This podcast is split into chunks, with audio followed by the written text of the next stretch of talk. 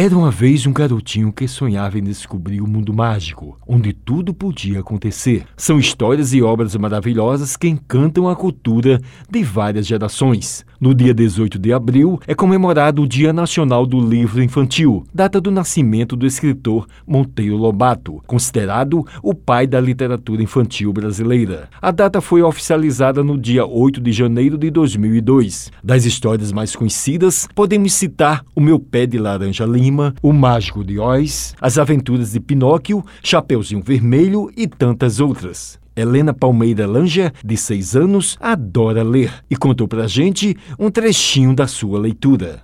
Era uma vez uma garotinha chamada Chapeuzinho Ela era chamada assim porque adorava usar uma capa vermelha com capuz de veludo que sua avó havia feito para ela. A escritora e jornalista Messina Palmeira destacou a importância da data. Marca o aniversário de nascimento de Monteiro Lobato. Ele ficou conhecido através dos livros infantis. Monteiro Lobato se notabilizou através dos livros infantis.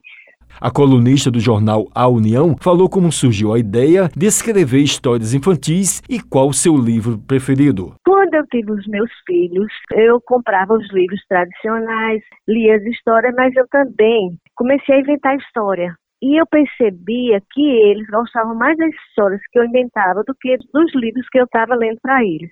E começou o meu primeiro livro, que foi Doriana e a Escova Azul. Meu preferido, a história do arco-íris, que é uma história de uma bruxa.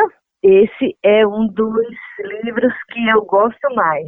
A presidente da Associação Brasileira de Imprensa de Liga Eletrônica ressaltou que os pais investem na literatura infantil, mesmo com a internet. Mesmo que a internet chegue com força, os pais de hoje investem muito na literatura infantil dificilmente vai desaparecer. A tendência é cada vez mais autores se especializarem nessa área da literatura. O Wellington Sérgio para a Rádio Tabajara, emissora da EPC, Empresa Paraibana de Comunicação.